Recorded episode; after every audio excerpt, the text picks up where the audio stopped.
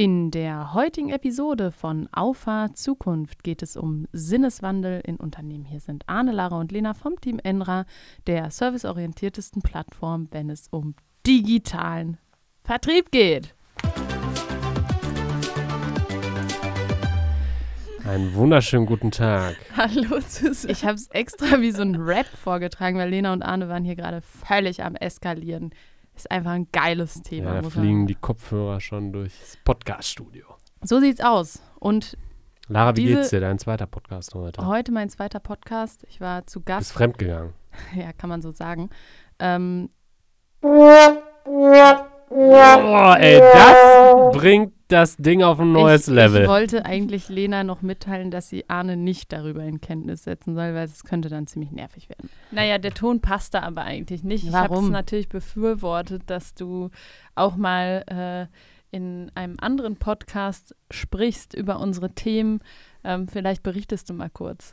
Genau, der Podcast heißt äh, Sales Circle, ist ebenfalls auf den gängigen Plattformen empfangbar.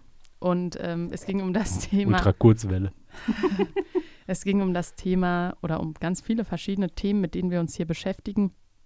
Primär aber um die Trends und um eine Revolution im B2B-Vertrieb, die es braucht, damit Unternehmen auch weiterhin erfolgreich sind. Denn am Ende, das wissen wir alle, muss der Vertrieb dafür sorgen, dass oben genug reinkommt. Ja, und das ist doch eigentlich schon äh, eine ganz schöne Überleitung zum heutigen Thema unserer Podcast-Folge. Übrigens, ich bin gespannt, äh, wenn sie veröffentlicht wird und höre sie mir gerne an. Wir werden da sicherlich noch mal ein bisschen Werbung machen, wenn sie denn draußen ist. Liken, liken, liken. genau. Und ähm, ja, aber auch da im Vertrieb braucht es einen Sinneswandel. Und ich glaube, das hast du ganz gut angerissen. Arne, warum braucht es das? Weil wir, äh, weil der, äh, unser liebstes Handwerk, ja, wie ich es gerne beschreibe, vor wahnsinnig großen Veränderungen steht. Äh, diese Veränderungen sind im vollen Gang, die lassen sich nicht aufhalten. Ähm, die haben sich während der letzten zwei Jahre einfach nur bestätigt und beschleunigt. Und ähm, dieser Sinneswandel ist ein persönlicher Sinneswandel, den jeder Verkäufer, jede Verkäuferin mit sich ja selber ausmachen muss, um in Zukunft noch erfolgreich verkaufen zu können. Und das ist ja das Geniale an dieser Zeit. Wir leben zwar in unruhigen Zeiten und in Zeiten globaler Krisen, aber trotzdem wandelt sich im Moment alles und alles kann sich wandeln. Und natürlich kann, können sich Sachen zum Negativen verändern, aber es können sich Sachen vor allem zum Positiven verändern. Und mir fehlt das manchmal. Menschen denken immer, wenn ich jetzt was verändere, dann nehm, nimmt mir jemand was weg. Aber was man dazu gewinnen kann, wenn man sich verändert, das bleibt irgendwie bei der Argumentation auf der Strecke. Und ich glaube, wir brauchen in Deutschland vor allem diese innere Einstellung, Veränderungen sind gut, Veränderungen bringen uns weiter, Veränderungen bieten umfangreiche Chancen. Und ich glaube, wir sehen hier häufig immer nur die Risiken, das, was schief gehen kann. Und manchmal muss ich auch sagen, dass mir das so zum Hals raushängt, weil man einfach durch Machen und Tun und aktiv unternehmen, viel, viel schneller auch Erfolge sehen und feiern könnte. Ja, da greifst du natürlich jetzt schon in eine, ich sag mal, historisch gewachsene Charaktereigenschaft ähm, von in Deutschland lebenden Menschen äh, auf. Also es ist ja schon so, dass wir an einer gewissen Konstanz und ähm, ja, Festgefahrenheit einfach festhalten, weil wir in der Vergangenheit auch extrem gut damit gefahren sind. Und dabei hatten wir aber einen Vorteil, den wir langsam verlieren, und das ist eben das technische Know-how, ähm, wo wir lange Zeit ähm, Technologietreiber waren, Innovationstreiber und ein Know-how hatten, wo ich sag mal das Ausland ähm, nicht gut mithalten konnte.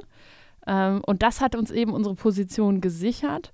Jetzt ist es natürlich so, dass Technologien und Innovationen nicht mehr nur aus Deutschland kommen. Wir ähm, sind im Export zwar stark, aber unsere Rolle ist definitiv ähm, in Gefahr.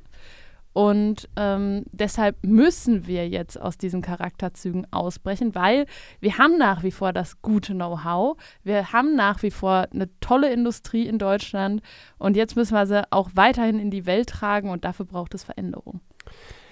wir sind mit Sicherheit in vielen Bereichen noch ganz weit vorne dabei und mit unseren Technologien auch Weltmarktführer. Aber das große Problem, was wir haben, ähm, diese Weltmarktführerschaft kommt ja häufig aus dem produzierenden Gewerbe. Ja. Äh, aus Maschinenbau, aus dem Anlagenbau, aus der Chemie. Ne? Überall da sind wir super stark. Ähm, was ist jetzt die Herausforderung? Wie kann ich mein physisches Produkt verbinden mit einem digitalen Service? Und da muss man sagen, sind wir echt scheiße. Ja, und ich sag mal, das fängt in den großen Industrien an. Wenn ich Natürlich. jetzt mal alleine Software von Autos von deutschen Herstellern mit Software von Autos von anderen Herstellern vergleichen, dann würde ich sagen, in dem spezifischen Bereich ist die, die Innovationsführerschaft für mich zumindest noch nicht sichtbar. Und wir fahren trotzdem alle deutsche Autos. Ja, ja ich und, nicht ganz, aber. und man muss dazu sagen. Arne ist halt also, simply clever. Ist simply ja, clever, ganz ich, genau. Ich sehe das Problem ähm, gar nicht so stark in der Automobilindustrie. Also da habe ich zum Beispiel noch nicht so den Kopf in den Sand gesteckt, wie es der ein oder andere vielleicht getan hat. Ähm, einfach weil ein gutes Beispiel ist E-Mobilität. Wie viele Leute haben gesagt, wenn jetzt ja. die E-Mobilität kommt, dann sind die Deutschen weg vom Fenster, ähm, dann ähm, haben wir nichts äh, was, wir, was wir Fahrbares anbieten können. Und wir sehen es ganz gut. Also die deutschen Elektroautos sind jetzt nicht schlechter als, als der Wettbewerb. Ähm, Darum ging es auch und nicht. Du hast die Software von Autos angesprochen ich habe das Gefühl, dass die Automobilkonzerne noch am ehesten verstanden haben, dass es jetzt wichtig ist, digitale Servicemodelle ähm, ähm, anzubieten. Und das geht los oder ging los mit diesen ganzen, ja, irgendwelchen Abos, die du abschließen konntest für Connected äh, Drive oder Concierge Service. Ja, solche Themen, ne? Und äh, dass eben extremst auch von diesen, äh, von den Konzernen eingestellt wird im Softwarebereich, äh, weil das, da eben eine Schwäche erkannt wurde. Das, äh, da gebe ich dir recht, aber Arne hat ja jetzt spezifisch darauf hingewiesen, die Kopplung von digitalen und physischen Produkten. Und ich habe extra die Automobilindustrie genommen, weil das ist ja schon eine Vorreiter, eine Vorbildindustrie in unserem Land. Äh, eine Industrie, die ganz häufig vorweggegangen ist. Und wenn ich selbst da das Gefühl habe, dass Software verbunden mit Produkten noch Potenzial hat, um es positiv auszudrücken, dann sage ich halt, okay, die, das Problem wird wahrscheinlich in anderen Industrien, im klassischen Maschinenbau deutlich größer sein. Ne? Ja, das definitiv. Die, die haben aber auf jeden Fall auch das Portemonnaie, äh, einen Rückstand aufzuholen. Total, darum ja, geht es auch. Der, der Mittelstand, äh, was ist die beste Empfehlung für den? Sieh zu, dass du auf Plattformen kommst. Auf Plattformen kommst und dann am besten auch auf Plattformen, die sich remo remonetarisieren. Ja, in jedem Fall. Also es bringt ja nichts, jetzt nur auf Plattform zu setzen, damit man auf Plattform ist, sondern damit äh, Einsparungen gemacht werden oder eben mehr Umsatz oder was auch immer. Und ja. ich glaube, gerade im deutschen mittelständischen Maschinenbau ist dort ein ganz extremes Umdenken erforderlich, weil ähm, wie werden Softwareprojekte dort umgesetzt? Man will immer irgendwas Eigenes haben. Ne? Also man will immer was selbst entwickeln und äh, man will nie irgendwie in einen Pott mit anderen geschmissen werden. So war es ja in Zukunft. Ähm, und das ist ja total. In der Vergangenheit. Äh, in der Vergangenheit. Ähm, und das muss sich in Zukunft ändern. Ähm, total. Dass äh, man eben den, den Gedanken hinter Plattformen äh, versteht, weil da sind Leute, die maintain alles für dich, die kümmern sich den ganzen Tag um nichts anderes. Und nichts ist in meinen Augen immobiler als ein Softwareprojekt, äh, was ich nur für meinen eigenen Use Case schreibe. Was, was am besten nur einer entwickelt hat, genau. der zwei Jahre vor Rente steht. Genau. Und das ist halt die, das ist das, was in meinen Augen nicht die Lösung bringt. Und da braucht es den Sinneswandel. Genau da braucht es den, den Sinneswandel. Der wahre Wettbewerb, würde ich mal behaupten, sitzt nicht im Nachbardorf. Der nee, wahre Wettbewerb sitzt, sitzt im eigenen Unternehmen. Wie meinst du das? Ja, mit den, den Kampf du Plot als erstes Twist. gewinnen. Ach so, ja, das auf der einen Seite, aber ich meine, vor allem der internationale Wettbewerb ah, ist ja, dann gut, nachher. Klar, wenn ne, du von wenn echtem ja. Marktbegleitern sprichst. Ja, genau, da hatte ich jetzt äh, das, äh, Darauf wollte ja, ich ich hinaus. dachte, ich drop einfach mal was. ja, Plot-Twist, fand ja, ich gut. hab, hab lange nichts gesagt. Hast lange nichts gesagt, du warst auch lange weit vom Mikrofon entfernt. Das Ja, könnte war- damit Ich, zusammenhängen. ich leide gerade ein bisschen. ja, es sind äh, 33 Grad 35. und 35 und Arne, Ja. Arne schmilzt wie so ein, so ein Lindhase, wenn's, äh, wenn er, Gucken wir mal auf die Platte. ja, ich sehe es. Also, Gerne auch mal bei LinkedIn gucken, Arne Fawig, da kann man auch meine Frisur dann angucken. Ja, ich glaube. Super, das interessiert alle. Und dann bitte aber auch den Friseur mit.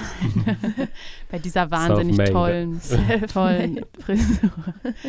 Gut, zurück zum Thema Sinneswandel. In Unternehmen fängt in der Führung an, oder? Definitiv. Ja, Die Führung muss vorleben.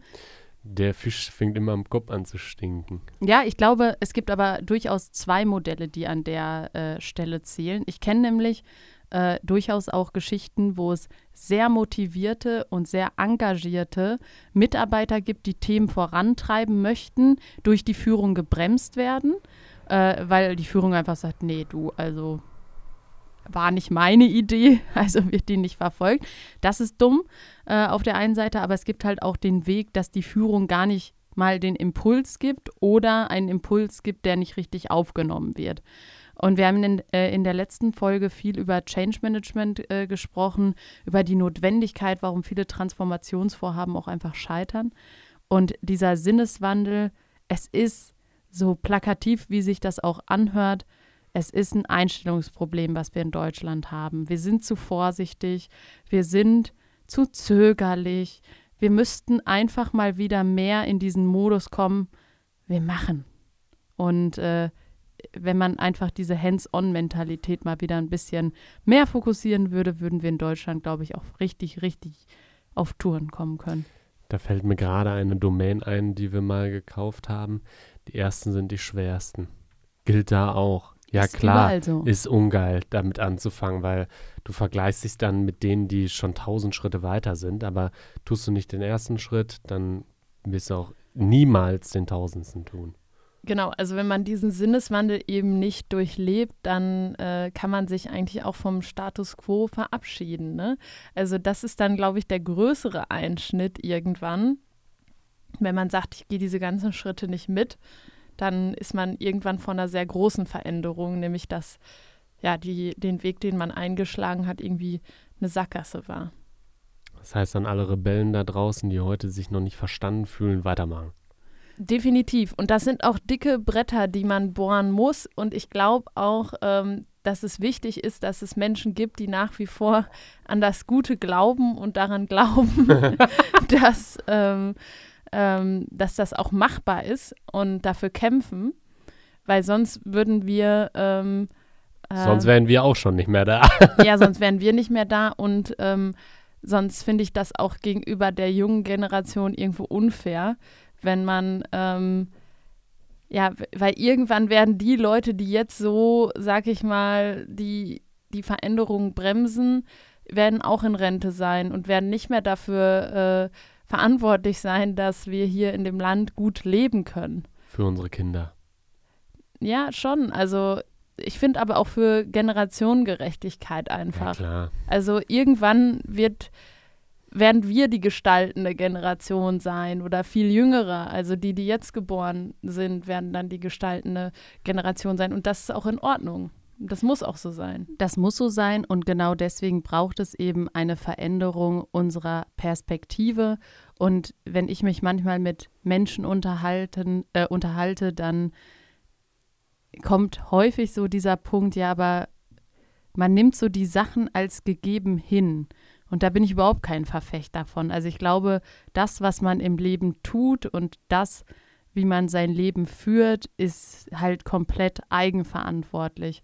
Und ich glaube, ganz, ganz viele Menschen sehen gar keine Selbstwirklichkeit oder Selbstwirksamkeit bei den Dingen, die sie tun.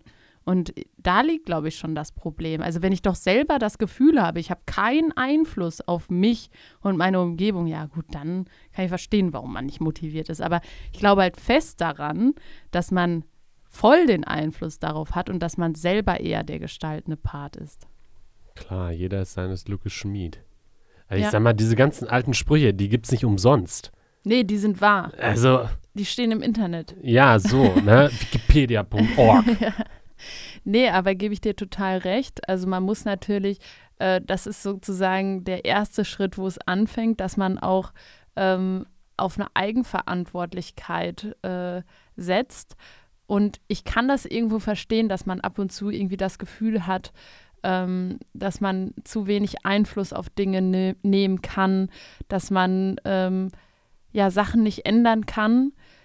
Man kann die ändern, aber man ändert die nicht von heute auf morgen. Und ich glaube, das ist auch so eine gewisse Resilienz, die man einfach ausbilden muss, dass man, wenn man etwas verändern möchte ähm, und sich selbst, sag ich mal, entfalten und gestalten möchte, dass man einfach das nicht an einem Tag macht. Dann kommen wir doch nochmal darauf zurück, wo braucht es überall einen Sinneswandel? Wir haben jetzt gesagt, Sinneswandel dahingehend, Veränderungen sind gut, sind Chancen. Wir haben gesagt, Veränderungen im Hinblick auf, ich selbst habe Einfluss auf meine Umgebung und mich. Wir haben gesagt, Veränderungen braucht man vor allem im Bereich, die Führung muss es richtig vorleben, die muss die richtigen Impulse setzen, dann aber auch Verantwortung abgeben können. Und gibt es weitere Punkte, wo wir sagen würden, da brauchen wir einen kompletten Sinneswandel? Also mir fällt da ein, dass wir ähm, unsere Einstellung verändern, ähm, dass wir einfach gerne wieder äh, Sachen verändern wollen.